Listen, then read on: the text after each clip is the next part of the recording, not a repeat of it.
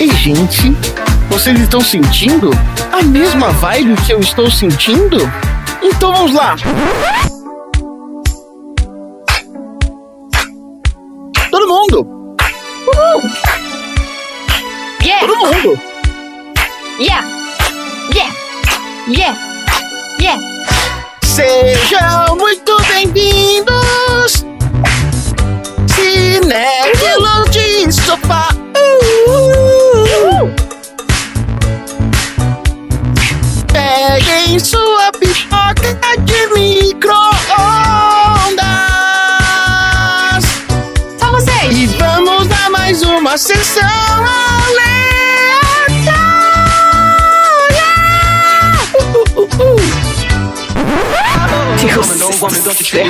Desculpa, ouvinte. Puta que pariu, velho. Gente, já deu pra mim, viu? Foi. Que valeu. Tem convidado, Tom. Caralho. Porra, velho. Essas coisas você não pode fazer quando tem convidados aqui, porque o cachê é muito baixo. Tom. Gente, é a vibe do filme. Eles cantam do nada. em qualquer situação. Vocês têm que estar prontos e preparados, ensaiados para cantar a música. É verdade. Pra ter o solo de vocês e pra dançar. A mesma coreografia. Faltou um cara cantando no banheiro, cagando, né, velho? Faltou isso. Eu tava esperando aparecer. Não tem problema. se, se alguém tiver cantando no vestiário também, já levanta, já se, se limpar e vai. Joga papel higiênico pra tudo quanto é Tem canto. se é limpar, é demais. Nesse podcast, a gente sorteia um filme, premia categorias improváveis do cinema e analisa temas do qual nós não temos nenhuma qualificação para falar sobre, como boinas, o basquete e pré-adolescentes mais esquisitos do que o normal. Dudu, o Oi. que você faria se você fosse o guarda do imperador e acordasse de manhã com a língua azul? Que imperador? Que? Que isso? Que filme é Um esse? imperador à sua escolha, igual no War. Eu achei que o imperador era. O imperador era o Adriano, sabe? Pode ser também o, o Adriano. Você é o guarda do imperador, é claro. é. Pera aí, eu sou o guarda do imperador e eu acordo com a língua azul? Que que... Hã? Eu acho que você virou um chau-chau. O que você faria se você acordasse, fosse guarda do imperador e acordasse de manhã com a língua azul? Ah, Não, é só não abrir a boca, ficar quieto, ninguém vai ver. Tá doido? É só você chupar aquele pirulito da língua azul pra É, sempre. tipo assim, você comprar um estoque né, e ficar o tempo inteiro com pirulito de língua azul. Aqui, isso pode ser um sinal de problema de falta de oxigenação, tá? Então pode ser um problema aí. Então, pessoa com a língua azul, se você tá com a língua azul do nada, então toma cuidado Você aí. pode meter atestado. Carol, Eu? eu quero saber qual música é a sua preferida pra você cantar no karaokê. No karaokê não tem jeito, gente. Porque você arrasa, ninguém te bate na música. Não, ninguém me bate se eu cantar qualquer música da Alcione. Aê! Principalmente se for aquela que. Eu não sei o nome da música, sabe? Mas é aquela que ela fala assim. Mas tem que me prender. Tem, tem Sabia. que seduzir. Achei que você fosse falar do negão de tirar o chapéu. Mas eu quero ter um back vocal pra fazer o tem. Pode Entendeu? fazer isso, eu tô pronto. A hora que você quiser. É isso aí, Tom. Vou fazer. Sonho de princesa do Tom, inclusive, ser o seu backing vocal. O meu back vocal de Alcione. Exatamente. Bom, e aproveitando esse tema aí maravilhoso, eu quero saber da chefinha se ela já teve problemas pra se integrar numa escola nova. Uh! Nossa. Quem nunca? Ih, você teve? Quem nunca teve problemas na escola, né? Mas assim, eu tive um problema muito grande quando eu mudei de escola da oitava série pro primeiro ano, porque foi logo depois que meu irmão nasceu. Então eu carregava uma foto dele, bebezinho, no meu fichário. Uhum. Rolou um boato na escola que eu fiquei sabendo anos depois que eu mudei de escola porque eu engravidei e não queria contar na outra escola, entendeu? Nossa Senhora. Porra, que boato massa! Mas estava pronto. Eu tinha espalhado. Eu tinha espalhado com certeza. Gravidez na adolescência. Quantos anos você tinha? 15 anos, né? 15 anos. É, primeiro ano do ensino médio. Ô, chefinha, sim, uma segunda pergunta. Você teve algum risco de ter sido mãe na adolescência? Não antes dos 15. Ih, Nem depois, porque eu tomava anticoncepcional. Então, acho que não. Risco sempre tem. Eu tenho um útero, então eu tenho um risco, entendeu? Olha, eu vou falar pra vocês, eu não tive risco nenhum de ser mãe na adolescência até pelo menos os 19 anos. E risco sempre tem, sempre tem, porque o anjo Gabriel tá aí só esperando dar sopa. Ô Tom, pensa no dia que você teve hoje. Agora, em que momento desse dia você gostaria que tudo tivesse parado e começado uma música acompanhada por todo mundo que tá em volta? E que música que seria? A hora que eu terminei a minha reunião com o CEO, eu falei: fica tranquilo, em cinco minutos eu te mando a planilha. E o Excel simplesmente fechou sem a autorrecuperação. Aí começou. Ele não vai mandar a planilha. Não tem planilha. Não tem planilha. Nunca mais. Aí a sala ficou toda escura. Aí veio um feixe de luz em cima de mim. Por que isso aconteceu? E um pianinho. Porque tem umas invertidas nessas músicas do nada também, né? Não, não tem planilha. Nunca Não, mais. Não tem planilha. Nunca, nunca, nunca Parece mais. CEO dá tapa na minha cara. Tá demitido, sim! Pá, pá, pá. Então é isso. Vamos fazer o que adolescente adora, que é pipoca. I do not understand you. Oh, baby, please.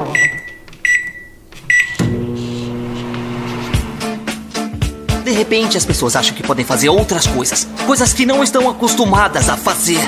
Doces. Creme brulee. This is madness. This is Sessão aleatória. what?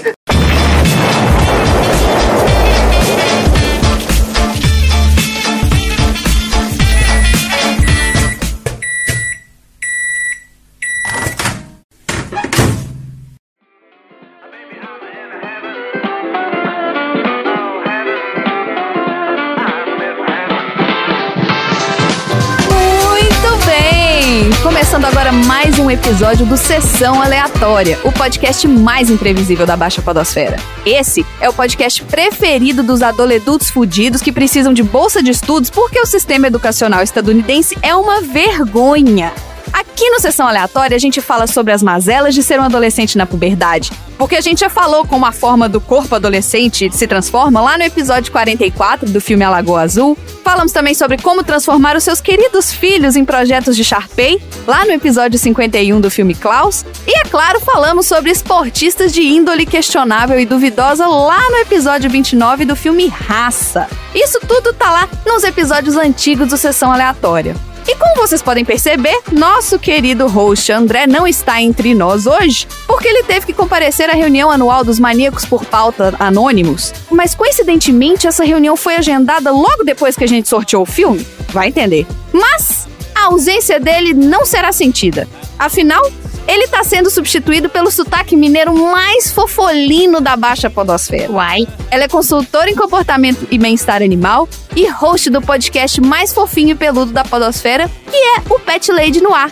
Tô falando, é claro, da Carol Barros, a Super Pet Lady. Carol, seja muito bem-vinda ao Sessão Aleatória. Ai, queridos, é sempre um prazer estar aqui com vocês. Lógico que estou sentindo a falta de Andrezinho, ele é uma presença muito importante, mas muito obrigada por me terem aqui. Ou, sempre que quiser, inclusive, se quiser um dia substituir o André fazer essa pauta aqui também, nome de um trabalho do cão esse negócio aqui. Mas, vamos lá. Para você ouvinte que caiu de paraquedas aqui, como que funciona o Sessão Aleatória? A gente divide o nosso episódio em duas partes. Na primeira parte, a gente fala sobre o filme sorteado da semana, a gente dá as nossas opiniões, que são completamente desnecessárias e irrelevantes, mas a gente dá mesmo assim, e depois a gente traz aquele papinho de corredor, né, da produção do filme. Já na segunda parte, nós trazemos três assuntos aleatórios relacionados ao filme. Essas duas partes são separadas pelo maravilhoso troféu aleatório, onde cada um de nós premia o que a gente achar que deve ser premiado no filme. Tendo sido premiado ou não, merecendo ou não, de novo, é o nosso prêmio, a gente dá para quem a gente quiser. E antes de entrar na primeira parte, Esse filme de hoje faz parte da temporada 2022 dos assuntos temáticos aleatórios. O tema do assunto desse mês é volta às aulas, claro, né? O que, que sempre acontecia em fevereiro na nossa cabeça? A gente ia comprar material da lista, né? Na leitura, Ah, eu lá em BH, comprar material da lista de material e aí a gente ia com aquela caixa gigante, cheia de material no primeiro dia de aula. Ai, que saudade. Eu tô aproveitando meus últimos dias de férias, minha última semana. Aí o Dudu, coitado, ele tá falando de volta às aulas, desculpa aí. O Dudu agora ele é o professor que faz a lista de material pros aluninhos. É. Só faço mesmo. O que, que tem nas suas listas de material, Dudu? Pijama cirúrgico, bisturi, porta-agulha, tesoura, sapato, sapato lavável, sapato Um branco. sapinho pra dissecar. Você tem que levar crocs? Não, não precisa ser o Crocs, mas tem uns outros, né? Profissionais também. Sapato de borracha, né? É, sapato lavável liso, fechado. Por favor, fechado. hein? Isso aí, gente, pelo amor de Deus. O filme de hoje, então, faz parte dessa temporada 2022 e ele foi escolhido pela nossa aleatória número 11. Alguém sabe quem que é a número 11? Vamos ver se vocês decoraram minha planilha ou se vocês vão ficar... O número 11? É, número 11. Quem que é? Ó, já deu uma dica, que é a aleatória. Ah, é a esposa do, do Léo, não é? É isso mesmo, a Super Gabi da Stephanie, vulgo mãe da Lulu. Oh! Ela escolheu o nosso filme de hoje, High School Musical. Foi o filme que também veio na minha cabeça quando eu vi a imagem, que eu falei, nossa, High School Musical tem tudo a ver, né? Aulas e tal. E aí ela colocou e saiu. Mas antes da gente falar do filme, eu vou parafrasear aquele viu não viu que o André adora. E eu quero falar agora sobre os filmes que a gente não viu nessa sessão temática. Os outros filmes que foram colocados no balde que poderiam ter sido os filmes que estão aqui hoje, mas não são porque é o High School Musical. Ó, os filmes que a gente não teve que assistir: o Mr. Holland, o Adorável Professor, Bom, A Sociedade dos Poetas Mortos, ótimo. Ô, filmão, Curtindo hein? a Vida Doidado, Bom também, filmão. Meninas Malvadas, Não vi. Muito bom. Tiros em Columbine. Muito triste. Isso aí é complicado. Então, a gente tem aleatórios extremos, né, gente? Não, que nem é, de High School pariu, Musical, é. a Tiros em Columbine, passando por Sociedade dos Poetas Mortos e Meninas Malvadas. É tipo assim, escola. Aí põe tudo de escola, assim. Aí põe qualquer coisa. Tipo isso, qualquer coisa. Tiveram outros também, mas eu gosto de mencionar alguns só pra vocês entenderem, gente, o quão aleatório a gente tá sendo nesse momento, porque é a sessão que tá sendo escolhida pelos nossos aleatórios. Mas Agradecendo então mais uma vez pela escolha, Gabi. A aleatoriedade ajudou muito com que esse episódio fosse good vibes, que existia a- mesma chance dele ser bem bad vibes. É. Pelo amor de Deus, gente. Ele seria inversamente proporcional. Nossa, Deus me livre. Vamos falar do filme. We are all in this together. Você tá cantando tem quantos dias, Carol? Na verdade, eu vou falar uma coisa pra vocês. Eu adoro musicais, adoro. Mas qualquer um assim é caralho? Não todos. gosto bastante de musicais. Gosto de Mulan Rouge. Não, eu gosto de musicais. É, um dos meus filmes preferidos é o Fantasma da Ópera, que é um musical. Mas o negócio de High School Musical é que eu já era adulta quando o High School Musical saiu.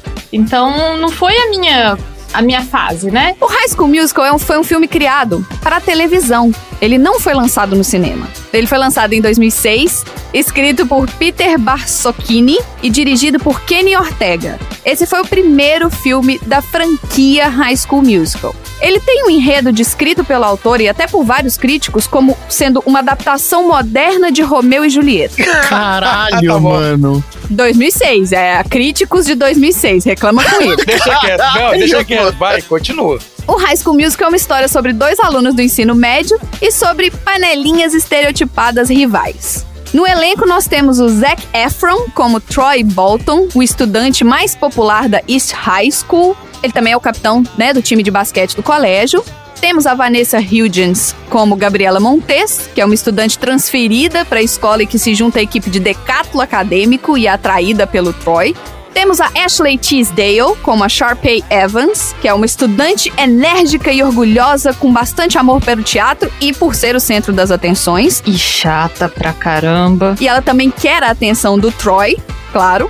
Temos o Lucas Grabiel, ou Grabiel, é dois ESA, eu não sei como é que pronuncia, desculpa, Lucas. Como Ryan Evans, que é o membro do clube de teatro, irmão gêmeo da Sharpay, que ajuda a sabotar o relacionamento da Gabriela com o Troy no filme.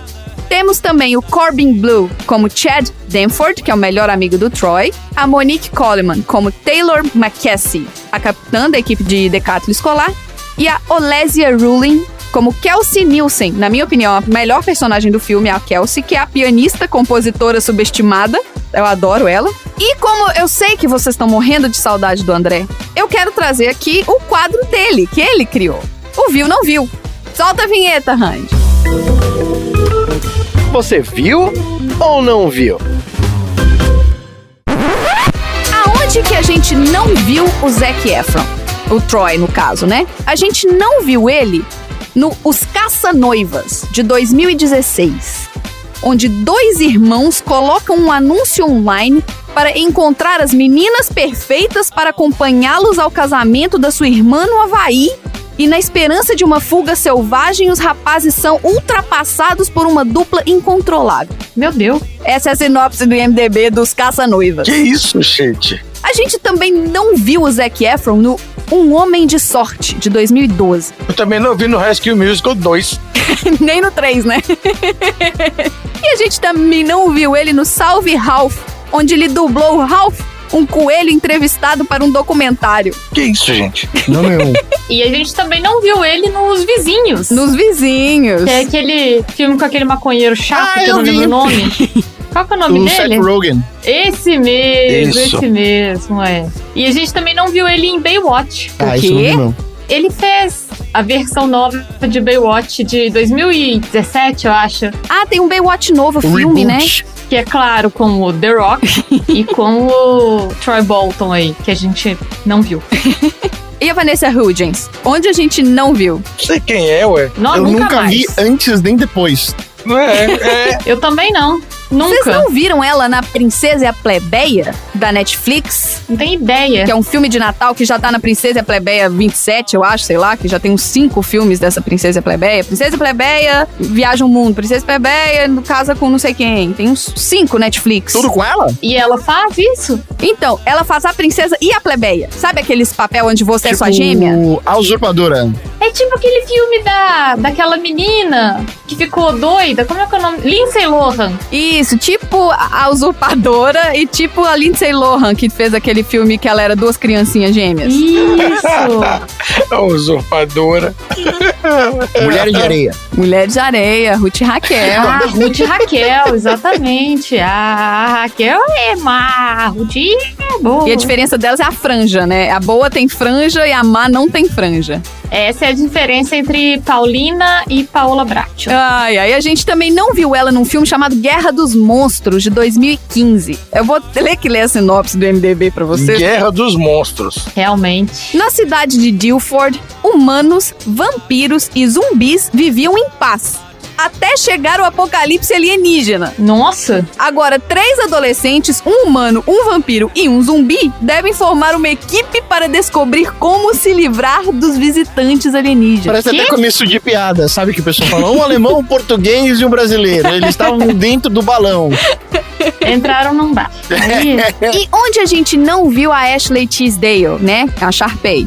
A gente não viu ela na fabulosa aventura da Sharpay de 2012. Ela teve um filme spin-off. Senhor. Que é. Sério? A Sharpay Evans viaja para Nova York, onde ela está buscando uma carreira na Broadway, mas é o seu cachorro que consegue um show de atuação primeiro. ah, gostei. Será que o cachorro dela é um Sharpei?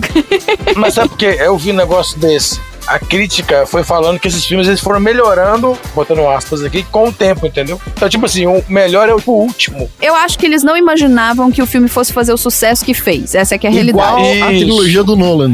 Já que o André não tá aqui, eu tinha que puxar esse bingo pra ele. Não, a trilogia do Nolan é uma parábola. Começa baixinho, aí ele vai pro auge e depois ele termina ruim. O André não tá aí, então vamos falar, aproveitar que ele não tá aí. Mas ó, onde a gente também não viu a Ashley Tisdale? A gente não viu a Ashley Tisdale no Phineas e Ferb, no Phineas e Ferb o filme e na Lady Milo Murphy. Porque ela tá na dublagem em inglês da Candence. Eu não tenho ideia do que, que você tá falando, assim. Quem é Candace Flint. Vocês nunca viram Phineas e Ferb? É sério mesmo? Não, Não, o desenho sim, mas. eu conheço, assim, o- se você me mostrar uma foto, eu sei, porque eu já vi um negócio que um é uma letra F e o outro é uma Isso, letra P. outra é a letra P. Só isso, mas eu nunca assisti o desenho. Nossa, esse é o melhor desenho de todo o universo. Não, não é. Não É, a vaca sim. e o frango? É a vaca e o frango. Não. Mentira, não é, gente. É o Zé Colmeia. tá bom. Mas isso pode ser discussão pra outro sessão aleatória. A gente pode fazer. É. É pra um PDG, na verdade, não pra uma sessão aleatória. É. Vamos trazer a sinopse do IMDB, então. Duas linhas, hein? Vamos lá. Ah, pronto. Um atleta popular do ensino médio e uma garota com talento acadêmico conseguem papéis no musical da escola e desenvolvem uma amizade que ameaça a ordem social de East High. Caralho, ameaça a ordem social? Tá melhor que o filme esse daí. Parabéns. Caralho, uma Crítica amizade social que ameaça a ordem social da cidade. Puta que pariu, mano. Nem quando o Lenin e o Stalin eram amigos, eles chegaram nesse nível. Se tivesse mandado só a sinopse do MDB, ia poupar muito tempo da galera aí. Eu acho tão engraçado quando a gente assiste um filme que vocês não são público-alvo. Gente, vocês não têm ideia. Eles ficam oriçados desde o dia que assistem o filme até o dia da gravação. e a nossa sinopse, então, aqui do Sessão Aleatória. Vamos lá. Troy Bolton, que é o capitão de um time de basquete, e Gabriela Montes, uma tímida aluna transferida que se destaca em matemática e ciências, são os principais personagens dessa história. Juntos, eles tentam os papéis principais do musical da escola de ensino médio que eles estudam. Mas isso causa uma divisão entre todos os alunos da escola. Apesar das tentativas de vários alunos de frustrar os sonhos deles, eles pretendem resistir à pressão e à rivalidade dos colegas e também desejam inspirar outros ao longo do caminho a não manter o status quo. No entanto, eles têm que lutar contra a diva do ensino médio Sharpay Evans e o seu irmão gêmeo Ryan Evans. Sharpay e Ryan buscam sabotar a amizade e também o romance de Troy e Gabriela, além de, claro, quererem ganhar os papéis principais no musical da escola. E é isso o filme. Eu só incluí os personagens secundários. Só isso que eu Eu queria dizer que essa é uma sinopse bem menor do que as sinopses que o André faz. E isso não é uma crítica, porque não dava pra ser mais do que isso. É, Só faltou falar o resultado, né? mas aqui, sério, olhando assim, friamente pra situação, é a seguinte: não somos público-alvo. Então, cada década tem o seu filme de adolescente cantando. É. Na década de 70 tem Grease. A gente já não era o público-alvo na época. Isso. Aí você chega na década de 80 tem os embalos sábado à noite. Na minha época era Footloose e até aquele outro lá, o Dirty Dancing. Então, assim, não é filme pra gente. Não somos público-alvo. Tanto que pro público-alvo da época, né, os adolescentes ou pré-adolescentes da época, o filme estourou. Às vezes a gente nem entende o que, que tá acontecendo ali. Eu não entendi o que aconteceu ali. É, ué, Aliás, eu entendi. Aliás, eu entendi. Desculpa, eu entendi. Não, tem coisa ali que eu Eu não entendi. não. entendi e a maioria das pessoas não entenderam o filme. Ah, você entendeu. Ah, tá, pronto. Você tem o entendimento, então vai, fala. Peraí que o, o gênio vai explicar o final aqui pra gente. Ninguém entendeu, só ele entendeu. O filme se trata de dois irmãos talentosíssimos que tiveram a sua trajetória artística atrapalhada por um moleque que só sabe jogar basquete e tem sido pressionado pelo pai para seguir o seu destino e uma menina X. Só pra completar, a mulher que fez o roteiro falou que era um Romeu e Julieta, como é que é? A mulher que fez o roteiro sou eu. Você pode me chamar pelo nome que você me conhece. Você é roteirista do filme agora? Tá maluca? Não, eu fiz o roteiro do A episódio. roteirista do filme falou que era um Romeu e Os Julieta. críticos da época falaram. Que era o Romeu É. e Julieta do terceiro milênio. A adaptação moderna de Romeu e Julieta é o filme Romeu e Julieta do Leonardo DiCaprio. Tá, não mas é pode ter outra. Pois é, que é tipo de 99, assim. Então, É, 96, acho. Mas não, não importa. Isso não é Romeu e Julieta, esse Tá filme. bom. Tem nada a ver.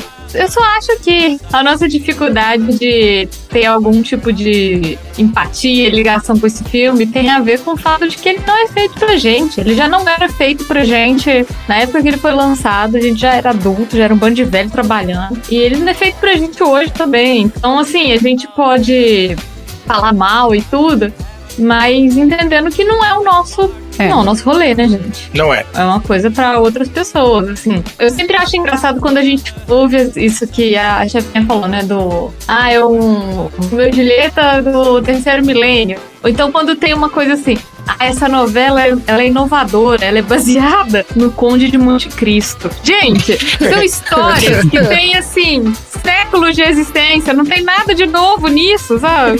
E outra coisa que eu gostaria de comentar que eu sempre achei a namorada do Troy, a, a Vanessa Hudgens, maravilhosa. Eu acho ela lindíssima, assim. Eu não sei se você lembra, mas ela foi envolvida numa polêmica muito grande logo depois do lançamento desse filme. Não me lembro, o que que aconteceu? Vazou um nude dela. Meu Deus, gente. Uh, eu não sabia disso, não. Não, quantos anos a menina tem? Calma. Ela era menor de idade, eu acho, 16, 17 anos. Então, porque eles não gravaram com adolescentes, era adolescentes mesmo, né? Eles eram mais velhos do que a idade que eles estavam representando, mas eles certamente não eram adultos. Ela é de 88. Então, esse filme deve ter sido gravado quando? 2000 É, 88. O filme foi 2006. Faz a conta aí, gente. Era de 88. Ela era maior de idade. Ela tinha 18 anos, exatamente. Então, aconteceu essa questão, só que quem que era o detentor do contrato dela era a Disney. Ih, rapaz. Isso é um problemão. Ela perdeu vários contratos e a parceria com a Disney, teve muito problema questão do trabalho dela em si, porque ela teve esse nude vazado. E era só um topless, tá, gente? Se vocês procurarem, tem várias notícias da época. Nossa, coitado. Foi um topless, assim, que ela provavelmente mandou pra alguém e alguém vazou. Nossa. Dentro de um quarto de hotel. Eu lembro direitinho na época quando isso aconteceu. Isso afundou a carreira da menina. Por isso que a gente fala, ah, ela só tá nessa produção da Netflix e no filme do zumbi. Por isso, porque ela Ela foi. sumiu mesmo, né? Ela deve ter virado persona não grata no meio. E a Disney é muito severa com relação a esse tipo, né, de coisa. É, o público dela, né? Coitada menina. Pô, agora tá chateada. Eu também, eu falo assim, é um mundo hipócrita, né, de... Bom, enfim.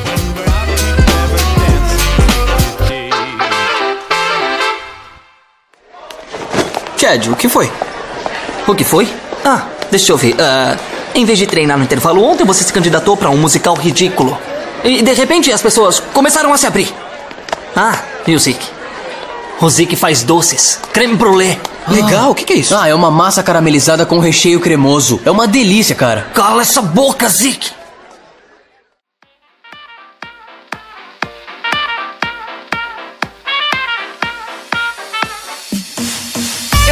Histórias interessantes aqui do Bastidores, mas uma das histórias mais legais que eu li sobre esse filme foi sobre o Kenny Ortega, que ele é o diretor, né, do High School Musical. Mas ele começou a carreira dele como ator e ele apareceu nas turnês de produção do Oliver e do Hair antes de se aventurar na parte de coreografia e direção. E aí foi oferecido a ele um papel principal na produção de Jesus Cristo Superstar, mas ele recusou porque ele queria se tornar o coreógrafo. E ele acabou se tornando o coreógrafo da banda The Tubes de São Francisco, porque a banda viu ele na pista de dança, numa boate, dançando loucamente, e os caras da banda falaram: "Eu quero esse cara de meu coreógrafo". Hum, E contrataram ele. E ele excursionou com a banda por 10 anos. E depois ele foi contratado pela Cher para coreografar um especial de TV e pelo Kiss na turnê Dynasty. Olha. É, o cara foi indo, foi indo, foi indo, entendeu? Agora, uma outra curiosidade é que em maio de 2009, ele começou a trabalhar dirigindo e coreografando os 50 shows do Michael Jackson, da turnê This Is It. Sabe aquela turnê que não aconteceu? Nossa. O trabalho dele foi cancelado, né? Acabou sendo cancelado devido à morte do Michael Jackson em junho de 2009. Ele foi o diretor do Michael Jackson Public Memorial no Staples Center, em Los Angeles. Aquele memorial em homenagem ao Michael Jackson, onde eles velaram o corpo dele. Esse evento onde ele foi o diretor, ele foi transmitido ao vivo no dia 7 de julho de 2009. Ele teve uma audiência de 31 milhões de pessoas só nos Estados Unidos e mais de um bilhão de pessoas no mundo inteiro. No final do memorial, ele apresentou uma versão do single de caridade que o Michael Jackson fez lá em 1985, o famoso We Are the World. we are the world. Isso, mas em uma versão que foi criada só para os shows Is It. Então era uma versão exclusiva que sairia nessa turnê que nunca aconteceu. E tinha os vários backing vocals diferentes nos vocais principais, quando o Michael Jackson estava no vocal principal, e vários dançarinos fazendo coreografias diferentes. E ele acabou também dirigindo aquele filme, o This Is It, né? O filme concerto Aham. do Michael Jackson, que acabou sendo montado a partir de imagens dos ensaios que foram gravados em Los Angeles, lá no Staples Center. Caralho, foda. É. Agora, voltando a falar do High School Musical, após o lançamento do filme em 20 de janeiro janeiro de 2006. Esse filme ele foi lançado como parte de um bloco do Disney Channel que chamava Gotta Sing, Gotta Dance Week. Então foi uma semana de filmes onde você canta junto com o filme. Hum. E ele se tornou o filme original do Disney Channel, que é o que eles chamam DCOM, Disney Channel Original Movie, de maior sucesso comercial já produzido na história do Disney Channel. É isso que eu falo, eles não esperavam que o negócio ia fazer É tanto sucesso. Caraca. Ele teve 7,7 milhões de espectadores só na estreia, Caraca. na TV. É muito. Pois é. Internacionalmente, o filme também teve um sucesso considerável. Se você contar desde o dia do lançamento até o ano de 2019, esse filme já tinha sido assistido por mais de 225 milhões de pessoas. A trilha sonora do filme foi bem sucedida, pois alcançou o número 1 nos Estados Unidos. E a música Breaking Free alcançou o número 4 no Top Music Whatevers dos Estados Unidos. Já as críticas foram mistas. Porque quando você fala de filme pra TV, a crítica do filme pra TV é muito diferente da crítica do filme pra cinema. Porque são produções diferentes, são coisas completamente diferentes que você leva em consideração. Mas, no final das contas, a Disney achou que foi um sucesso. Porque gerou uma franquia de uma série de sequências. Então teve o High School Musical 2 em 2007, teve o High School Musical 3 Senior Year em 2008. Esse foi lançado no cinema. E ele também teve uma sequência teatral, o filme. Caraca. Teve o High School Music ou musical. O musical live. Agora, mesmo sendo só um filme pra TV, o High School Musical ganhou vários prêmios. Eles ganharam o Teen Choice Awards para melhor ator revelação pro Zac Efron, melhor química entre os protagonistas pro Zac Efron e pra Vanessa Hudgens. Caraca. Spoiler alert, eles namoravam. Ah, Eles namoravam? Sim, eles começaram a namorar depois do filme. Então foi ele que vazou no Days. É, então, não- nunca, nunca saberemos. Tô ligando os pontinhos aí. Eles terminaram depois? Se eles terminaram depois, foi ele. Eu tô, tá querendo saber já da fofoca. Eu não sei, aí tem que pesquisar. Esse Teen Choice Award, ele é votação de quem assistiu o filme, tá? Então só pra vocês saberem que isso foi votação aberta ao público. Esses Choice Awards, assim, normalmente são assim. E eles também ganharam como melhor filme na categoria comédia ou musical. Eles também ganharam o Television Critics Association Award de Outstanding Achievement in, Child, in Children's Programming. Ganharam o Nickelodeon UK Kids Choice Awards pro Zac Efron, de melhor ator. Ganharam o Primetime Emmy Award por melhor coreografia e ganharam também o Primetime Emmy Award para melhor programa infantil. Não são só esses, tá, gente? A lista de prêmio era muito grande. Eu peguei os que eu tinha algum conhecimento do que estava acontecendo. Mas, por último, aqui tem o Billboard Music Award para álbum de trilha sonora do ano, que foi o álbum da trilha sonora do High School Musical. No primeiro filme, tudo isso. No primeiro filme. Do primeiro filme, tudo do High School Musical que a gente assistiu. Nossa. Agora, umas curiosidades aqui, né? Vamos jogar no ventilador? Assim, eu sei que a gente já jogou um pouco por causa dos nudes vazados, mas ó, antes do Zac Efron ser escalado, Hum. o papel do Troy, ele foi escrito para um tenor. E o Zac Efron é barítono, então ele não consegue cantar aquelas músicas que ele cantou. Ele não alcançava a entonação. Ele não alcançava as notas. O cantor, compositor e ator Drew Seeley, que também fez o teste pro papel, ele fez todas as vozes de canto do personagem.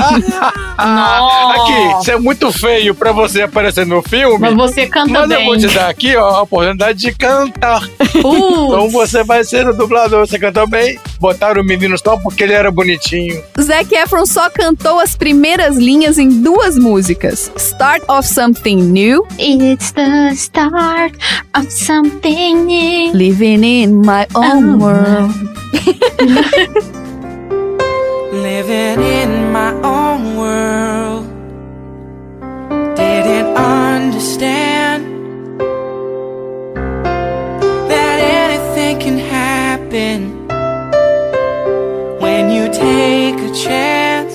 E Breaking Free. We're soaring, flying. There's not a star in heaven that we can't reach. Não, eles ficaram uns quatro anos juntos, então aparentemente ela perdoou. Eu tô tá pesquisando a história. Ela perdoou? ah, acho que pode não ter sido ele, né? In a way that's different than who. Agora, o High School Musical foi o primeiro conteúdo de vídeo longa-metragem da iTunes Store que foi lançado para venda no iTunes em março de 2006. Na época, ela estava disponível como um download com resolução 320 por 240. Caraca. Caralho. fã. por 9,99 dólares.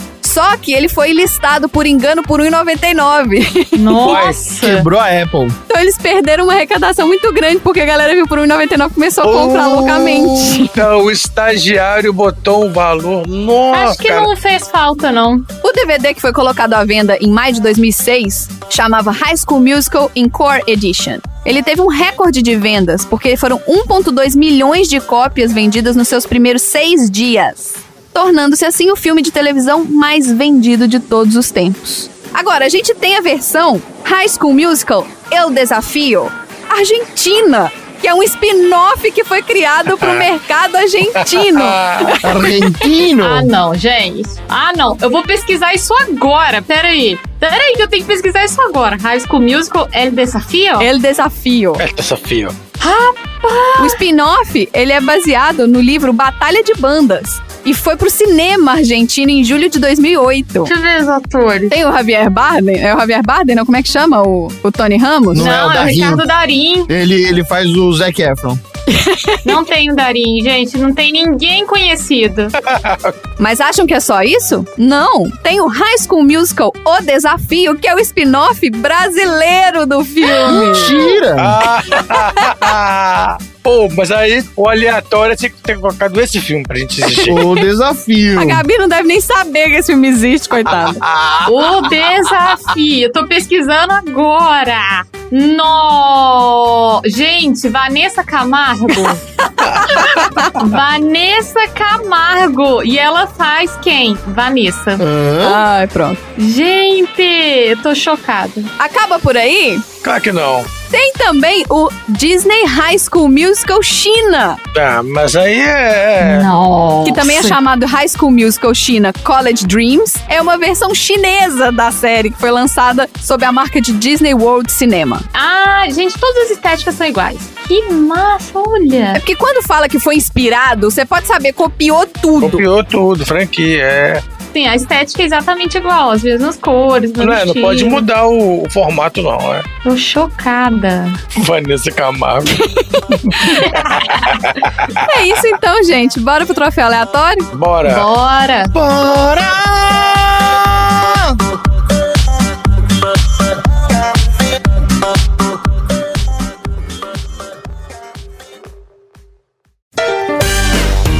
Troféu aleatório.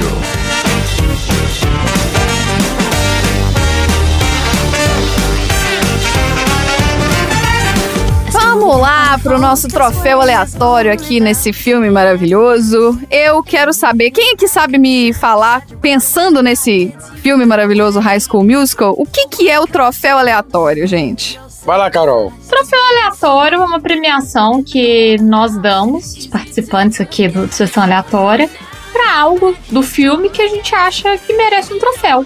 E é totalmente aleatório. A gente escolhe, assim, da nossa cabeça e é isso aí. Acertei? Sempre, aqui não tem resposta errada. Não, não tem, não. É isso aí, gente. Eu gosto que esse é um podcast bem construtivista. Não tem resposta certa, não tem resposta errada. Contanto que você não use a gente pro Enem, você pode fazer o que você quiser aqui. Eu posso aproveitar que eu tô com a palavra, aproveitar o ensejo e já dar o meu troféu aleatório? Por favor. Bom, meu troféu aleatório vai para o cabelo do Troy Bolton em High School Olha aí, Musical. olha aí, olha aí. Esse é o meu troféu Tá com a franjinha de lado, assim? É um cabelinho que parece um capacete. Um capacetinho assim, loiro, uma franja de lado, assim. E o mais incrível é a cor desse cabelo. É uma cor linda, na verdade, assim, é uma cor muito bonita e é uma cor que eu sempre quis ter no meu cabelo. Tô até abrindo aqui, ó, Zac Efron, cabelo, High School Musical. Vocês vão ver que bonito que é. Acho que até merece aí pro grupo do Telegram. É um capacetinho esse cabelo. Esse cabelo ele não era do Zac Efron, não é possível. Ele, eu acho que ele era encaixadinho, sabe? Você acha que era uma Eu peruqueta? também achava que era uma peruca, viu? Porque não é possível, sabe? E esse cabelo, ele foi uma moda meio emo dos anos 2006, 2007, assim. Só que o emo geralmente usava o cabelo preto, né? Não usava o cabelo louro, castanho, igual dele, assim. E é isso, um cabelo que marcou a época, era meio surfistinha. Mas enfim, bem ruim. Bem ruim. Não vamos voltar, né, gente, com esse cabelo. troféu ruim, troféu Você ruim. sabe que eventualmente volta. Demora um tiquinho, mas já já volta. É, geralmente são 30 anos É. pra dar a volta e chegar. Nossos netos vão ter esse cabelo. Tomara que não. Tá a pochete aí provando que volta. Falando em pochete, então, Dudu, qual que é o seu troféu aleatório? O meu troféu Wilson vai pra bola de basquete inseparável daquele cara cabeludo que fica atrás do Troy o tempo inteiro. Ah, o amigo dele. O cara não larga a bola de. O Chad. o melhor amigo dele, Chad. Não larga a bola de basquete pra nada. Então ele tem o próprio Wilson dele que ele carrega pra lá e pra cá. É mesmo, ele anda o tempo inteiro com a bola, ele, tipo, dança com a bola, é O verdade. tempo inteiro. Me incomodou demais isso. Falei, não é possível, o cara não larga a bola. Todo atleta que precisa ser profissional, ele tem que dormir com a bola. E o menino tá fazendo exatamente isso. É tipo médico que anda com estetoscópio o tempo todo, sabe? Exatamente. Tem que ver a bola como se fosse um prato de comida. É, é tipo o Dudu que com certeza anda com um termômetro retal o tempo inteiro. Não, não, não, não, não, não. Porque é isso que veterinário faz. Parou com isso. Pra sempre que precisar, Não, não tem nada disso. tem sempre alguém precisando de um termômetro retal. Ninguém anda com nada. Não, tem momento retal. Tá com febre? Tá com Sacanagem. febre? Tá com febre? Acho que estou um pouco quente. Toma. Vira aí, né? E você, Tom, qual que é o seu troféu? Esse filme, com um segundo, eu já tinha o meu troféu aleatório. Porque eu coloquei no Disney Plus, dei play e não teve o desenho do castelo e do fogos. Ele foi de cara pro filme. É, isso é estranho, é verdade. Porque é um filme pra TV, bem. Não foi um filme do. Os desenhos do Mickey na Globo tinham o castelinho de assininho lá fazendo. Plim. Eu pensei, será que eles estão com vergonha do filme? Eles ganharam muito dinheiro com esse filme pra ter vergonha, bem. Pode ficar tranquilo. Mas você disse que eles não sabiam que eles iam ganhar tanto dinheiro assim. Mas É, eles mas ganharam. então, uma aposta. Não é vergonha, porque senão eles tinham colocado. Mas não é esse o troféu aleatório. Ah, não.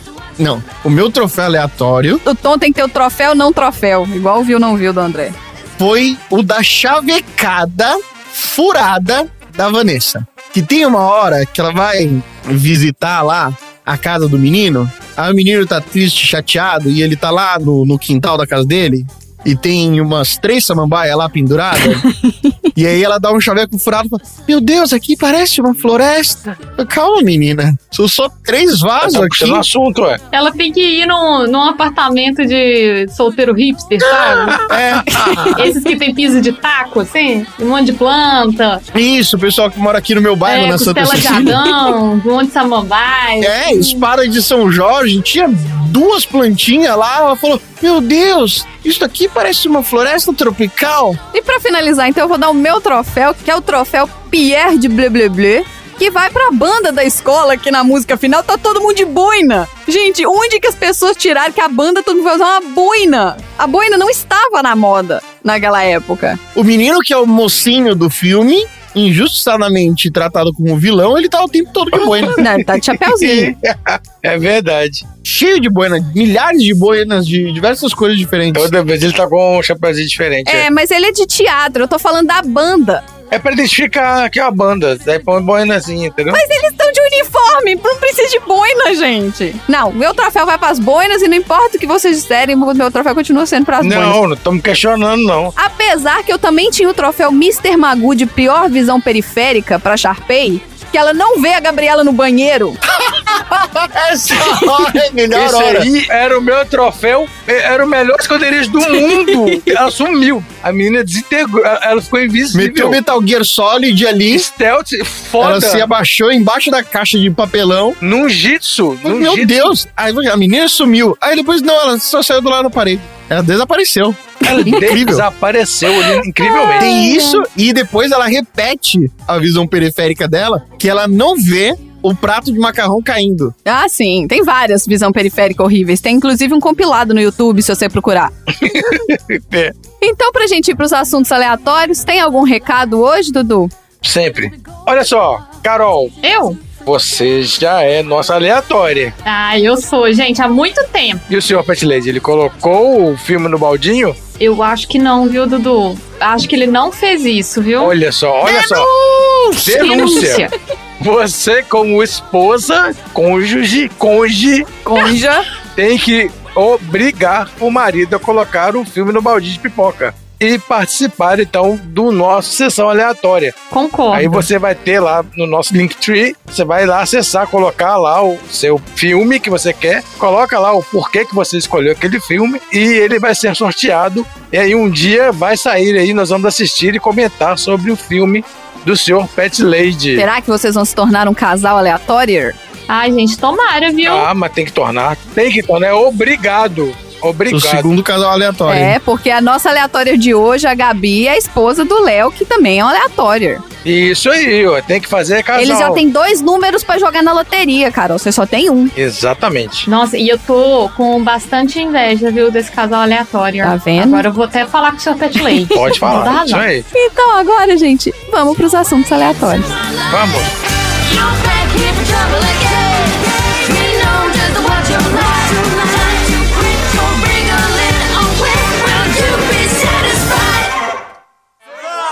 Cara, você, cara! É!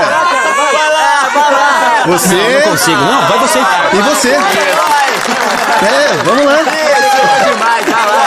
Eu não sei cantar, eu não sei cantar. Não, para. Vai lá, vai lá! Quer saber? Olha só. Um dia vão me agradecer por isso. Ou não, né?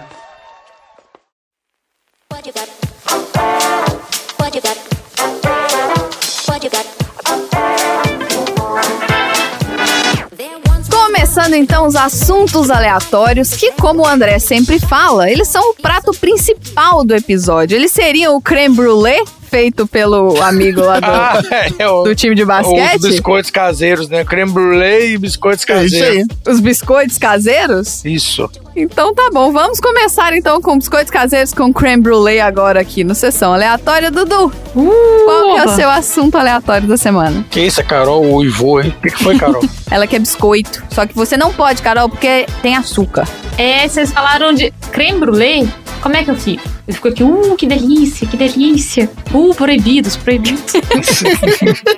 Então, como o Romeu e Julieta, entre aspas, começa numa confusão no karaokê, eu vou falar da origem do karaokê. Olha aí, eu amo Olha aí, karaokê. olha aí, olha aí. Caraca, que bom tema. Nossa, aquele começo do filme, puta que pariu, eu não queria voltar, mas o começo do filme é muito qualquer coisa, velho. Muito surreal, é muito surreal. Qualquer Eles coisa. só queriam dizer exatamente. que eles se conheciam antes da escola, entendeu? Então eles fizeram um momento é. pra que eles se conhecessem antes da escola, só isso. E não, e vocês sabem o que, que é interessante? Eu não sei se vocês já viram esses pequenos draminhas que são feitos no TikTok. Vocês já viram?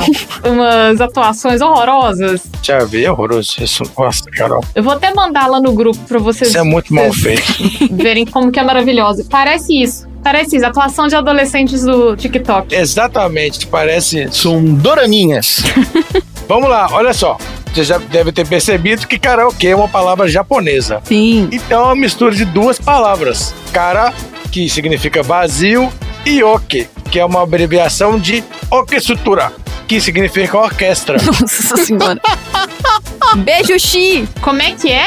Kara é vazio e oke é estrutura, que é orquestra. É um passatempo muito apreciado no Japão, onde cantores amadores cantam junto com uma música gravada instrumental. Posso perguntar uma coisa? É, interrompendo claro. um assunto aleatório. Quando eu fiz intercâmbio, eu conheci muitos coreanos e fomos ao karaokê e eles levavam a sério o karaokê. Sim. Muito a sério. Eles levam a sério. Nos a doramas sério. também é assim? Sim. Tem as salas privativas. Às vezes as pessoas nos doramas que estão na fossa, eles vão cantar sozinhos. Eles reservam uma sala só pra eles Olha e só. vão Mas é sozinhos cantar. sério. Tipo assim, eu vou cantar sério. A gente gritando evidências, eles não gostam não, viu? Gente, japonês leva a sério Joaquim Pô, gente. então, olha só, o karaokê surgiu na década de 70 e passou por muitas evoluções em 40 décadas. Mas por que que ele é tão apreciado? 40 para o décadas? Povo? Falei 40? Jesus, 40, 40 décadas é muita Eu tô coisa, fazendo as não. contas nos dedos aqui, não tá fechando, não. em quatro décadas. Tranquilo. Então, olha só. Por que, que o povo japonês ou o povo oriental gosta tanto? O karaokê dá oportunidade às pessoas se sentirem como cantores profissionais, mesmo que acompanhados de um microfone e uma ajudinha de uma orquestra eletrônica. Uhum. E foi criado pelo Inoue Daisuke, um cantor popular na época. E esse cara, ele tocava frequentemente numa cafeteria chamada Utagoi Kissa. E aí, no, no início dos anos 70, ele criou a primeira máquina de karaokê porque os clientes começaram a insistir em querer uma versão instrumental das músicas dele. Pra eles poderem cantar em casa. Olha aí! E aí o cara teve esse vislumbre. Ele falou assim: então eu vou criar uma maquininha que toca as minhas músicas aqui na versão instrumental para vocês poderem cantar em casa. Ele reconheceu o potencial desse tipo de mercado. E aí criou a máquina.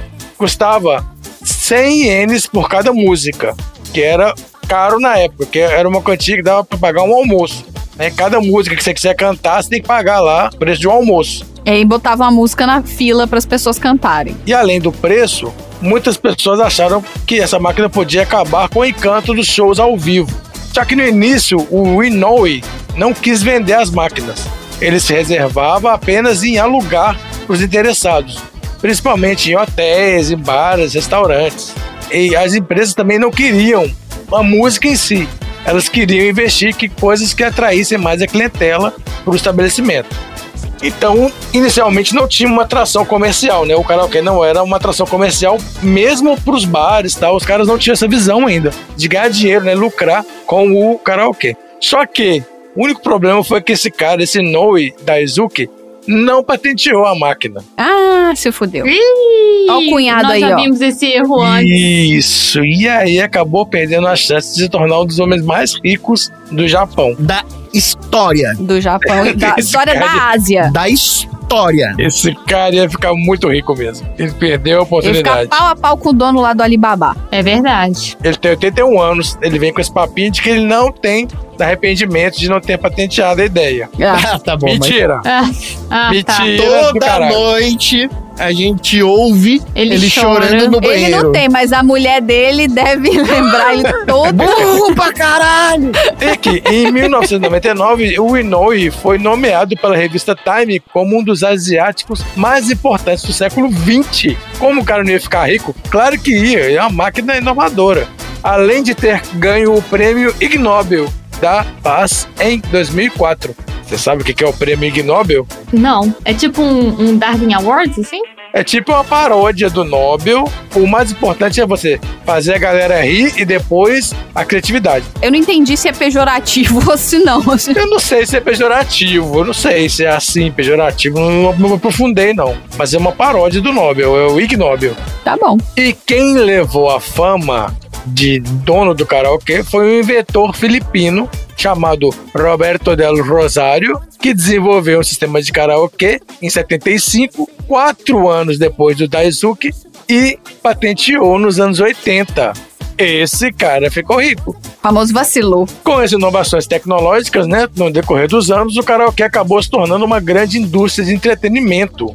No entanto, como a maioria das casas japonesas eram de madeira e muito próximas uma das outras, com péssimo isolamento acústico, teve o problema do barulho. A galera começar a cantar em casa e incomodar o vizinho. Ih, rapaz. E mesmo quem morava perto dos estabelecimentos que tinha karaokê. O cara morava perto de um bar, ficava a galera a madrugada inteira cantando a maior altura lá e incomodava os vizinhos. Esse problema foi resolvido com o Karaokê Box, em 84, construído em um campo de arroz Okayama, região de Kansai. Os karaokê boxes são salas privadas, disponíveis em vários tamanhos, dependendo da quantidade de pessoas. Tem isolamento acústico e as pessoas se reúnem para cantar. Foi isso aí que você estava descrevendo, então, Marina. É, não. Eu olhei aqui no Google, tem uns karaokê box individuais, que são uns negocinhos de vidro. Mas o que eu falei, que faz muito sucesso na Coreia, é que assim, não é um, um lugar de karaokê onde você bota sua música na fila e você espera outras mesas cantar. Não. Você e sua galera vão pra uma salinha. É, você aluga a box. é Aí aí. essa salinha, ela tem um controle na mesa que tem, né, aquela famosa pasta com todas as músicas de todo o videokê. E ela tem um tecladinho na mesa. Esse tecladinho, eu mandei a foto aí no grupo dos aleatórios. Nesse tecladinho, você coloca lá o número da sua música e vai formando uma fila de músicas. Você controla o karaokê. E olha só, além disso, nessas salas de karaokê, o cliente também tem a opção de pedir comidas e bebidas a partir de um menu para degustarem enquanto cantam. Claro, como é que eles vão ganhar dinheiro? Claro, não, o cara tem que ganhar dinheiro. Não, eles ganham dinheiro com tudo. Aluga a máquina, aluga o box, aluga tudo. E normalmente eles fornecem, além dos microfones, eles oferecem meia-lua, tamborim, eles oferecem um monte de coisa para as pessoas que estão junto ficarem batendo, sabe? Acompanhando. Isso. Então esse negócio foi tão bem sucedido que aí o karaoke box foi sendo construído também nas zonas urbanas e aí virou muito popular em vários setores da população. O karaoke box também facilitou o desempenho dos tímidos diante do microfone, já que as instalações eram colocadas numa área comum, os cantores tinham que cantar na frente de uma plateia. Você ganha dinheiro com todo mundo, todos os nichos. Com a galera que quer se expor pro público e a galera que quer fazer como se fosse no chuveiro lá, mas com um fundinho musical bacana. É, várias vezes em, nos dramas coreanos tem o povo que vai cantar porque tá na fossa. Aí vai as duas amigas lá cantar as músicas de chorar e fica cantando e chorando e bebendo. E cantando, e chorando e bebendo. Todo drama coreano é assim. Sempre que tem um jantar com pessoas que a galera tá bêbada, não tem a saideira do Brasil que o povo fica com. Eles, a saideira deles é ir para o karaokê já bêbados, ficar mais bêbados e cantar no karaokê. É o fim de festa. É, a fim de galera festa. que na minha época eu juntava no posto de gasolina. É super. E no postinho. Não é? Na minha época era feira hippie no domingo. Ou Mercado entendeu? Central Que, de tipo, manhã. sábado. Não, não, não, não. Mas não, mas posto de gasolina até dar o horário da feira. Entendi. Até o pastel sair.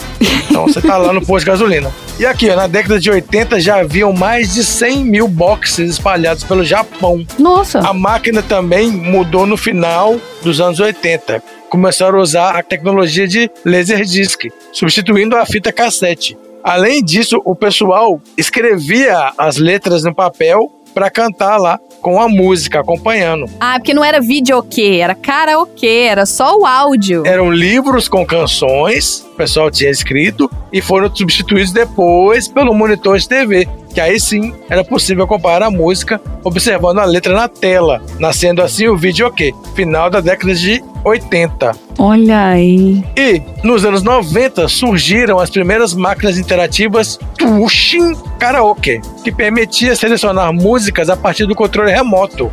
E aí nessa época o karaokê atingiu o auge da sua popularidade no Japão. O número de karaokê subiu de 280 mil a 350 mil, onde cerca de 10 bilhões de dólares por ano rodavam nesse mercado.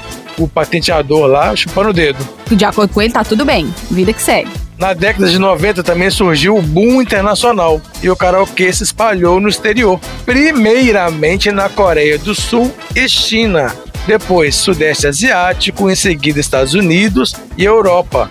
Hoje em dia o fenômeno karaokê é conhecido no mundo todo, inclusive no Brasil, que não tem sala privada, né, de karaokê box, aqui não tem, não. Nunca vi.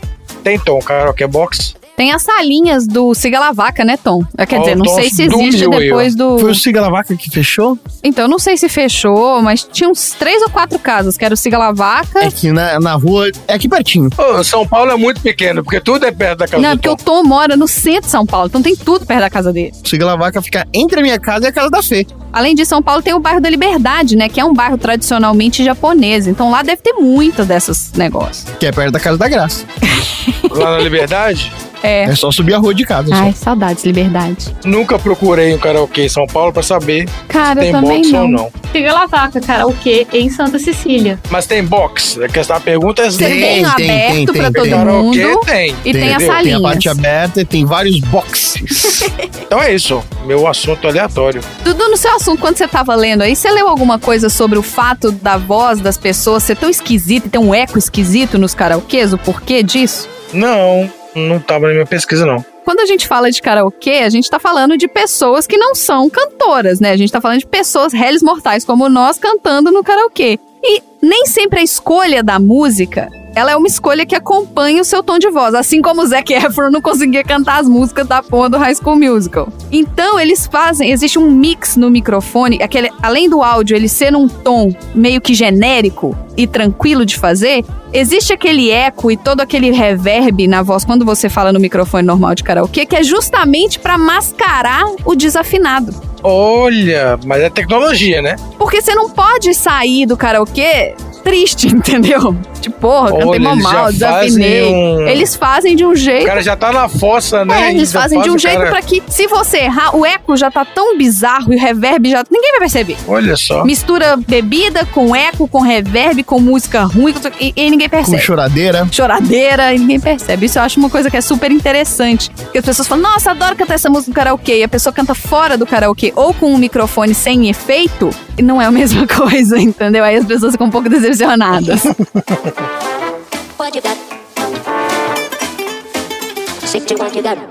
Ninguém ganhou da Sharpay no musical desde o jardim da infância. Eu não tava tentando ganhar de ninguém. A gente nem fez o teste, só estávamos cantando. Não vai convencer a Sharpay, eu tô dizendo. Se aquela garota achasse um jeito de interpretar o Romeu e a Julieta, ela descartaria o próprio irmão.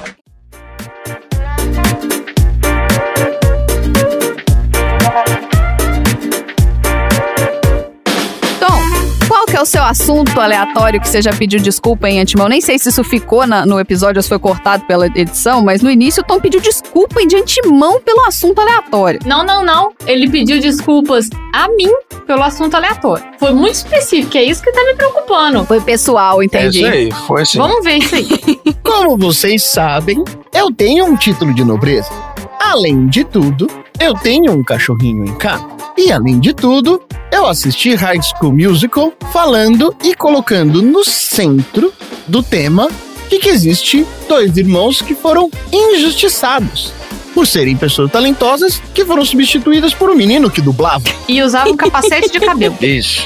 Capacete de cabelo é muito bom. Eu vou juntar tudo isso para falar sobre Sharpays. Sim! No meu novo bloco Ai, lá vem. chamado Pet Lord. Olha aí! Ah, meu Deus! Olha, apropriação, olha que absurdo. Apropriação indébita do Nossa. título. Estou sendo roubada ao vivo.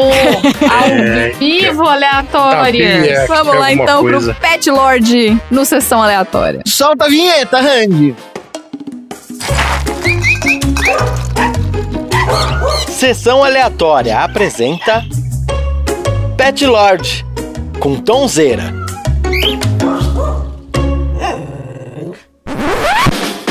Olá, Pet Lovers!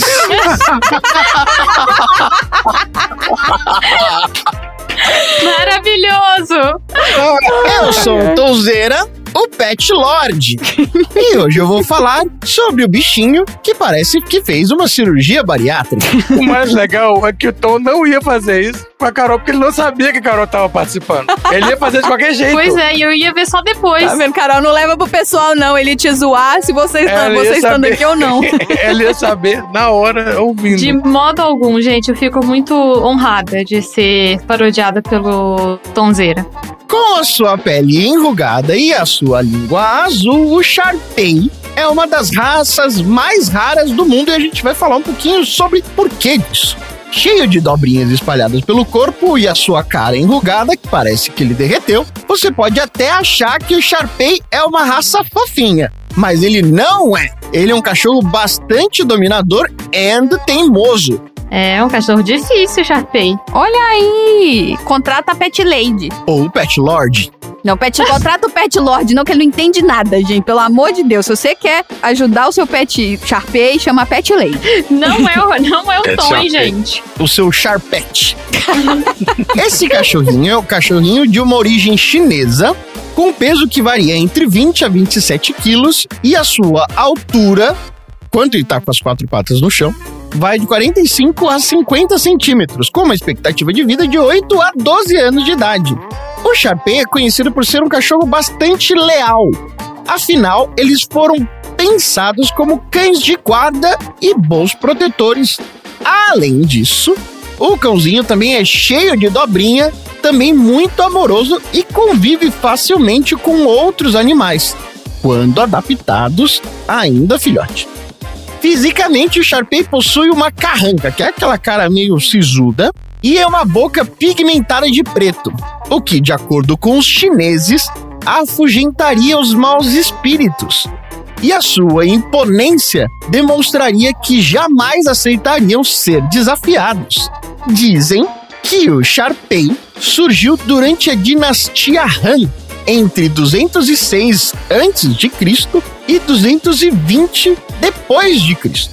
E várias estátuas antigas de Sharpettes foram encontradas na cidade de Hong Kong. Isso porque descobriu-se uma das estátuas próxima dessa cidade que era muito semelhante e foi datada e estudada por paleontólogos como Indiana Jones, sendo constatado a sua antecedência. Peraí, o Indiana Jones ele não era paleontólogo.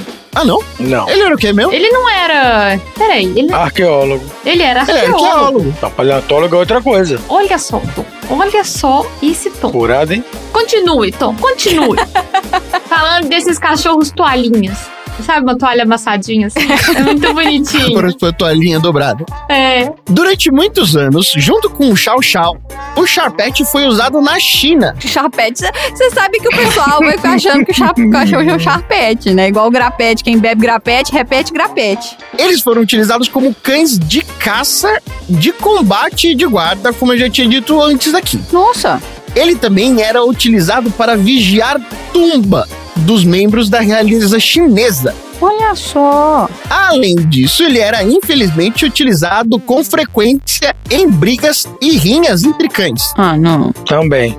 Porém, durante o governo de Mao Tse Tung, o Sharpei e várias outras raças chinesas. Ô, caralho, é muito treta falar isso. Raças chinesas. Vivo Fibra Globoplay. o Sharpei e várias outras raças chinesas foram praticamente dizimadas.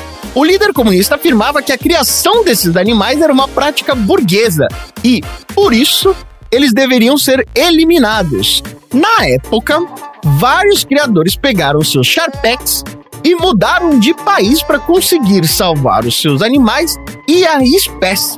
O Sharpei, então, só passou a existir no mundo ocidental quando passaram para os Estados Unidos, a partir do ano de 1966, quando alguns deles foram importados em lote.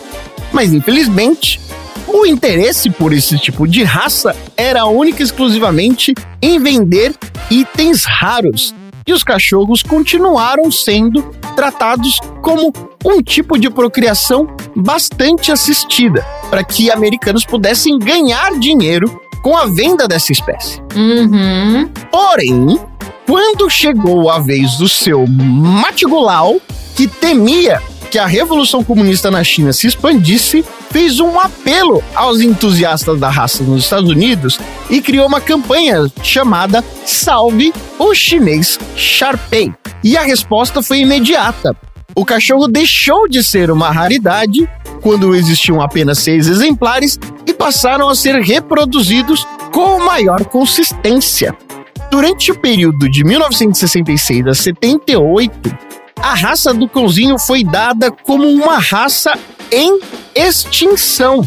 E somente em 88 a situação da raça do cachorrinho melhorou, passando a ter uma raça sob maior controle e diversidade entre as outras raças consideradas como pura. Mesmo assim, com um passado conturbado, o cachorrinho Sharpei passou por diversas mudanças genéticas durante este período. E devido ao seu comportamento de boas, parecendo que ele fez uma cirurgia bariátrica, ele acabou se tornando um animal ideal para quem vive em apartamentos, porque ele não é do tipo que vai incomodar os seus vizinhos com seus latidos. Isso é verdade. O chapete daqui do meu prédio eu não faço a menor ideia de qual é o barulho que ele faz. Essas raças orientais geralmente não são de latir muito, não. Não sou mesmo, não. Mas ser um tutor de um charpete não é fácil. Requer muito tempo e disposição. E dinheiro. Porque as suas dobrinhas necessitam de muito cuidado, principalmente em lugares muito quentes e de baixa umidade. Por isso, é muito importante que a gente dê banho constante nesse cachorrinho para evitar infecções e alergias. E secar. Não pode deixar ele secar o vento, gente. Tem que secar as dobras. O vento não entra na dobrinha, dobrinha. então tem que secar. E alguns têm que, inclusive, fazer cirurgia plástica no rosto para tirar, por exemplo, a dobrinha das pálpebras, que elas podem cobrir os olhos. Olha aí. Tem que fazer harmonia facial no cachorro. Harmonização. O tutor também deve passear com esses bundãozinhos diariamente, já que a raça tem grande facilidade para pegar peso. É verdade. De acordo com o ranking de inteligência canina, a raça aparece na 51ª posição das 79. É invertido, o primeiro não é o mais inteligente, tá? Ah, tá. O último é o mais inteligente. É, o 79 é o mais inteligente. Por isso, o tutor vai precisar um pouco de paciência para treiná-lo e acostumá-lo a ele não ignorar os pedidos que são feitos. Porque apesar de serem muito inteligentes, eles também são muito teimosos. Mas ele é um cachorrinho muito protetor e leal com todos com quem ele convive. Mas, porém, por ser uma raça de cão de guarda, ele tende a não reagir bem durante visitas de pessoas estranhas. Por isso, desde o começo, é importante acostumá-lo com a presença de pessoas que não estão convivendo constantemente com o cachorro, para que ele possa lidar melhor com visitas. A maior parte dos problemas de saúde desse cachorrinho é justamente ligadas também à sua pele, como eu tinha dito antes. De vez em quando dá uma repuxada, meter um botox no cachorro. Põe um rabo de cavalo, Exatamente. sabe? Daquele rabo de cavalo que puxa cara assim, rachai. É, fica com a cara toda puxada. É importante organizar a rotina do seu Charpet de modo a conseguir comportar pelo menos um passeio por dia com esse cachorrinho para que ele tenha contato com outras pessoas, com outros animais, para que ele faça algum tipo de exercício para evitar a sua obesidade e também para ele ficar feliz e ser desperto de seus sentidos, utilizando o faro, a visão e a audição ao máximo de estímulos. E é isso.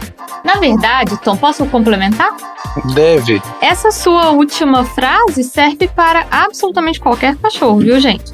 Todo cachorro precisa de passeio diário para estimular fisicamente, estimular mentalmente, é um exercício sensorial, um exercício físico, mental. Então, qualquer dog precisa disso. E tem uma coisa que eu quero contar pra vocês. O Sharpei e o Chow Chow, eles têm a linguinha azul barra roxa, né?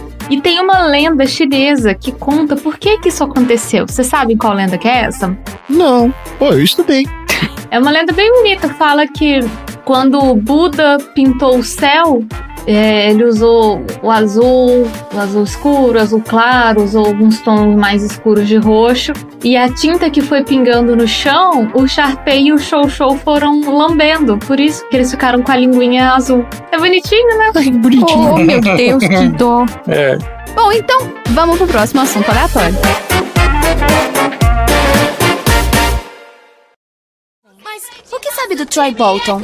Do Troy? Hum. Eu não me acho uma especialista naquela espécie em particular. No entanto, a não ser que seja líder de torcida, quer ver? Ah, meu Deus! O Troy Bolton não é o maior gatão!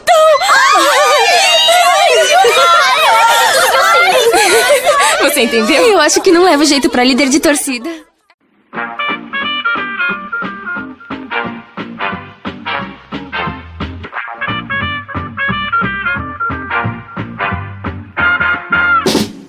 Fechar esse episódio lindo musical com a nossa maravilhosa Pet Lady, por favor, Carol, qual que é o seu assunto aleatório de hoje? Olha, trouxe um assunto aleatório muito interessante. Gostaria primeiro de parabenizar os meus colegas, o, o Dudu e o Tom, pelos seus assuntos aleatórios. Achei excelentes. Primeiro porque eu gosto bastante de karaokê, como o Dudu trouxe aqui pra gente. Adoro um karaokê passar vergonha, assim. Ah, é bom demais, né? Isso é uma coisa que a pandemia tirou da gente, que eu falo que, puta, cara, Ah, a que gente saudade. tem que fazer isso depois, né? Quando for seguro e tudo. Ser bem massa. E o Tom trouxe um assunto falando de dogs. Como é que eu não ia gostar disso? Eu achei maravilhoso o assunto aleatório. Mas o meu assunto aleatório, ele pode ser muito bom, mas pode ser desastroso. E tem tudo a ver com o Zac Efron. Ih, olha aí! Cabelo de peruca. Não, não é um capacete, capacete de cabelo. Mas é harmonização facial. Olha aí o que o Sharpei precisa. Sério? Tá tudo conectado. Exatamente. Algum de vocês já fez algum procedimento de harmonização facial? Eu nunca fiz. Não, gente. Pois é, eu ainda Eu não. tenho dinheiro pra fazer isso, não, eu nem Mas quero. assim, Dudu- Eu uso barba, porque aí você, quando você faz, deixa a barba crescer, você não precisa fazer harmonização de nada. Esse é o kit de harmonização do homem, né? É, você esconde a cara e tá de boas, é isso aí. Mas o Zac Efron caiu nessa, gente. O Zac Ai. Efron, que é um homem lindo, um homem muito bonito. Sempre foi um galã muito bonito, muito bem harmonizado. Não sei o que, que deu na cabeça do Zac Efron pra fazer harmonização facial. Más influências que chamam isso. E ficou a cara daquele cantor reaça, bolsominion e horroroso anão de jardim, Eduardo Costa. Ai. Não sei se vocês já, Ah, já viram. Não, nunca vi. Meu nome é Eduardo Costa. Eu escuto isso todo dia quando eu falo meu É nome. verdade, teu nome é Eduardo Costa, é verdade. Desgraça. Aí ele fala assim: é igual o cantor. Eu falo: não, o cantor não chama Eduardo Costa. O nome dele não é esse. É o nome artístico. Caralho, zoou a lataria, velho. Tá zoado, não tá o cara? Eu tô vendo aqui. Eu joguei as não fotos tá? aí. E ele era lindo, ele sempre foi lindo. Pra que que ele fez isso? Eu acho que quando esse moleque abre a boca, ele é meio esquisito. Drogas. Acho que é É droga. falta do que fazer. Na verdade, como sempre, eu trago mais o assunto pra gente debater do que pra eu falar, né? A harmonização facial, ela nasceu, na verdade, no começo dos anos 2000, quando começaram as pesquisas mais profundas sobre a toxina botulínica, o Botox. Toxat. E ela era usada mais para problemas dentários, era muito usada para bruxismo, para alguns tipos de paralisia, alguns tipos de, de dores que as pessoas tinham na face, na cabeça. E depois começou a se estudar o ácido hialurônico também, o preenchimento com ácido hialurônico, mas também para reconstrução facial de pessoas acidentadas, enfim. Depois que a coisa é usada para medicina, ela também é usada para estética, né? E aí a harmonização facial se trata de fazer procedimentos estéticos que combinam aí técnicas de preenchimento e de fios e tudo, que teoricamente vão deixar o seu rosto mais bonito ou mais harmônico. Deixar o queixo mais quadrado, deixar o nariz mais fino, o- a sobrancelha mais arqueada. É porque eles falam que é o padrão de beleza, né? As pessoas mais bonitas são aquelas que têm o, o rosto simétrico. E a maioria das pessoas não tem o rosto simétrico. A harmonização facial, ela busca essa simetria. Na maioria das vezes dá errado. Pois é, até porque, se a gente vai pensar bem, assim, é igual o Dudu falou, a gente não é simétrico, assim, naturalmente, né? Nós somos assimétricos e talvez isso que torne as pessoas interessantes, né? Assim, o fato delas serem. Sabe quem fez a harmonização facial? Quem, gente? O Sérgio Malandro. Ah, é isso Meu aí. Deus. Não! Bota A reportagem bota a fala aqui, ó. Divide opiniões na web. Tá a cara da Gretchen. Abrindo Mas agora. todo mundo que faz a harmonização facial mais velho fica a cara da Gretchen. Caraca, ele tá uma tia Ela é a foda. rainha da harmonização. Ele tá uma facial. tia, olha isso. Eu tô muito chocada. Esse negócio do homem querer ter esse queixo quadrado de de I. Joe, sabe? Daqueles bonecos do Ken, da Barbie. É muito bizarro. Isso não é normal, gente. Isso é muito esquisito. E o, o Sérgio Malandro, ele já não tinha olhos, né? Agora ele tem menos ainda. Tanto que o antes e depois, os dois estão de óculos escuros. Cacilda! Desculpa, cara, eu te interrompi, mas é porque o choque foi muito grande, assim. Eu não tava, eu não tava preparada psicologicamente. Não, muito esquisito, muito esquisito. Mas é isso, eu trouxe, na verdade, esse debate sobre a harmonização facial porque eu quero falar com vocês algumas coisas. A primeira é. Não entendo o fato das pessoas quererem ser todas iguais, porque elas ficam todas iguais, né? Fica todo mundo parecendo o vilão do Shrek. É. Eu tenho um monte de aluno e aluna que eu confundo o nome porque é todo mundo igual. Mas todo mundo fez harmonização facial? Não, não, Não, tá fez todo mundo de mas- máscara. Mas é. não, mas. Ainda corte bem. de cabelo, tal do cabelo na Cor de régua. cabelo. E não sei o quê. E as meninas também fazem os negócios no cabelo. Fica tudo igual. Ah, todo mundo igual. É a famosa loira veterinária, existe isso? A loirodonto. Tem a loirodonto. É. Pois é, e aí eu quero trazer esse debate que, primeiro, a indústria é, da beleza, né, é tão cruel que faz um homem igual o Zac Efron, que é lindo naturalmente, Era. querer fazer uma coisa que não faz sentido, assim, que não, não precisa, piorou a imagem dele, ele já era muito bonito, então, sabe, pra que fazer isso, né? E a gente vê tantos casos de gente assim, a pessoa já era linda, e aí faz tanto procedimento e muda tanto e mexe tanto que fala, gente, pra quê? Você era tão bonito antes. É cruel com quem já é bonito, é cruel com quem não tá dentro dos padrões, né? E a segunda coisa que eu quero trazer com vocês é justamente isso que o Dudu levantou, que as pessoas estão ficando todas iguais. Quando a gente é um pouco diferente, é tão melhor. Aqui nos Estados Unidos, para vocês terem ideia, existe um, um Anonymous para pessoas que são addicted, né? Que são viciadas em cirurgia plástica. É, Uau. é um Que problema. eles falam que é dismorfia corporal, um negócio assim, que é quando você não consegue se enxergar bonito de jeito nenhum e você começa a fazer uma cirurgia atrás da outra, atrás da outra, atrás da outra, que tem o Plastic Surgery Addiction aqui. Eu vi uma reportagem que a, a população feminina da Argentina também tem esse problema. As mulheres fazem muitas cirurgias plásticas. E assim, se a gente parar pra pensar, é lógico que tem várias cirurgias plásticas estão super bem-vindas, né? A pessoa quer melhorar alguma coisa nela, quer estar de uma maneira diferente, ser super legal e tal. Agora, o fato de ser uma beleza talvez inalcançável, que seja realmente inexistente, isso é muito perigoso, né? E é muito preocupante. No ponto que chega de uma pessoa se viciar nisso, né? E a cirurgia plástica, ela foi criada para, digamos assim, consertar alguma coisa que foi danificada. Por exemplo, pessoas que sofrem queimaduras, cicatrizes muito grandes. Sim, sofrem acidentes. Ou então, por exemplo, você tinha aquelas cirurgias, as rinoplastias, né, que é a cirurgia do nariz, porque a pessoa não conseguia respirar direito, então tinha que quebrar o osso para poder fazer com que o ar circulasse. Então, assim, as cirurgias plásticas elas surgiram por uma necessidade e viraram essa indústria da beleza que, assim, eu não vejo beleza. E eu acho que esse negócio vicia. Porque a pessoa começa a fazer, aí ela faz mais um pouquinho, mais um pouquinho, mais um pouquinho. A Mônica do Friends, ela tá com a cara assim, ó. Sim. E ela era linda. E aí, de repente, foi virando uma coisa assim estranha. E também esse fato da mulher não poder envelhecer, né? Eu sei que isso acontece com homens também, mas com mulher é sempre muito mais cruel. A mulher não pode envelhecer. Se a mulher começa a envelhecer, ela tem que ser puxada pra juventude a qualquer custo. E aí vira qualquer custo mesmo, assim. Pô, mas não fica bom não, cara. Não! Não fica bom. Tipo, não, vi ainda um bom exemplo de como melhor do que tava, não. Mas às vezes fica bom no começo, Tom. Fica bom na primeira vez, porque é uma mudança Nossa, sutil. eu já ouvi dessas histórias já, que aí é bizarro. E aí a pessoa vai indo, vai indo, vai indo, vai indo, não consegue parar. E a indústria, elas vão na, na dermatologista para um retorno. Vou dar um exemplo meu que eu fiz depilação a laser na perna. E aí você tem algumas sessões que você volta lá, né? Você tem que voltar lá para ir fazendo a depilação a laser.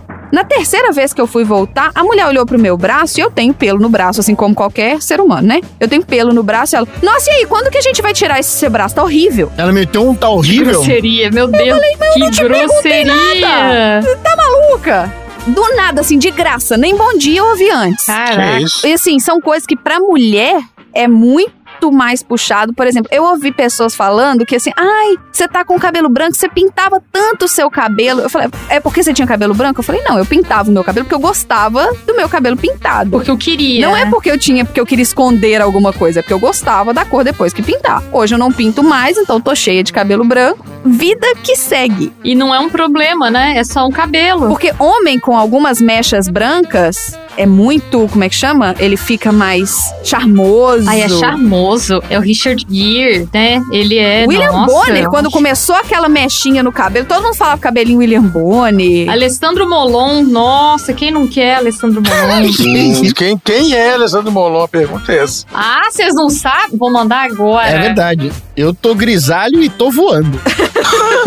tá voando? Você já tem barba grisalha? Eu já. Eu tenho. E agora que eu tô com a barba comprida, tá na hora de fazer, tá enorme. Sabe o que, que é engraçado? Eu sou um pouquinho mais velha que o Sr. Pet Lady. Eu tenho dois anos a mais que ele. Mas eu não tenho nenhum cabelo branco ainda. E ele já tem os cabelinhos brancos, sabe? E aí eu fico falando pra ele que ele tá ficando mais velho que eu. Que ele.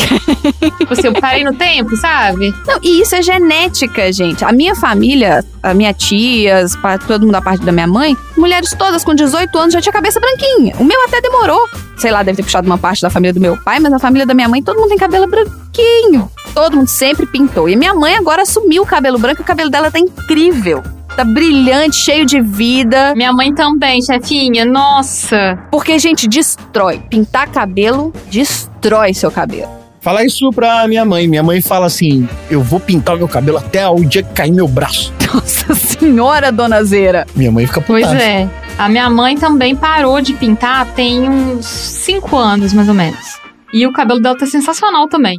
Ela decidiu, falou: não, não quero mais, cansei, agora eu quero ficar natural e adorei, ficou ótimo, sabe? Ainda é um cabelo lindo, do mesmo jeito, não precisa ser de cor, sabe? E aí é isso, essa harmonização facial passa por essa indústria cruel de beleza, essa indústria maluca. E quando a gente fala, por exemplo, que o Sharpay às vezes tem que fazer uma cirurgia plástica, não é uma cirurgia plástica estética, viu, gente? Pelo amor de Deus. É a primeira categoria que eu comentei, que é uma cirurgia necessária. Não é uma cirurgia letiva. Essa cirurgia que o Sharpay às vezes precisa fazer para tirar o excesso de pálpebra, a minha mãe teve que fazer igualzinho. Só que humana, né? Ainda bem que não foi um veterinário que fez, né? Então tá bom. Mas eu te falo que tem muito veterinário que eu acho que poderia fazer. Você teria habilidade pra isso, Dudu? Não, você tá doido, não pode fazer Não, nada. mas não tá gravando, não tá gravando. Finge que não tá gravando. Fazer a pessoa ficar louca de ácido hialurônico? Só não, finge. não faria, não Dudu, faria. Dudu. De leve, de leve, de leve, de leve. Não, nem ninguém de tá leve. vendo, ninguém tá vendo, ninguém Termômetro tá vendo. retal. Então espremei espinha no Na máximo. broderagem, né? na broderagem, Dudu. Não, Isso aí, Dudu. Tá certo. Você é um profissional correto. Carol sempre trazendo assuntos groundbreaking e polêmicos para os nossos debates aqui. Adoro. Tem que ser assim, porque, né? Só pra gente trazer mais um pouco do quanto a mulher sofre. porque no final das contas, né? É isso. Pois é, e nesse caso a gente vê que não adianta você ser bonito igual o Zac Efron, não, viu? A indústria vai te massacrar de qualquer jeito. É inescapável. Ah, esse aqui que é o Molon? O que, que ele é? Ele é Arthur? Não, ele é deputado. E ele é lindo. Nossa, que homem bonito. Olha isso. Encerrando então com o, o crush deputado da Carol. Quais foram os aprendizados de hoje, gente? Vocês têm que ter saído daqui pelo menos com uma coisa que vocês aprenderam. O que, que vocês aprenderam aqui hoje? Às vezes, o indivíduo tá louco de ácido hialurônico. É isso aí. É isso aí. Eu aprendi que o Sharpay tem a língua azul porque ele lambeu as gotinhas que caíram na tinta quando o céu foi pintado por Buda.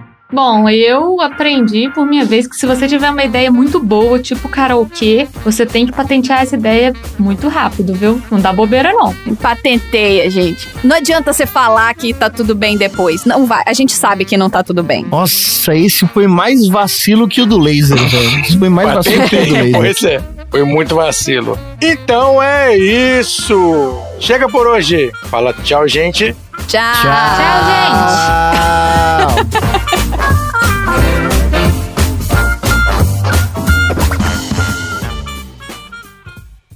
Fim da. Eu juro que eu não sabia que era Carol. Eu juro que eu não sabia. Eu, eu mas olhei, que- tava só TBD. Você não leu a agenda que eu É. mando. Não, olhei sim, no agenda- TBD. Toda vez a gente não lê. Eu acho que vai ser alguma coisa sobre carne. Por quê? Não. Ou vai ser alguma coisa. Ah, eu não sei. Vamos ver na hora. e É, aí eu ué. vou reagir com muita naturalidade e agredir o Tom.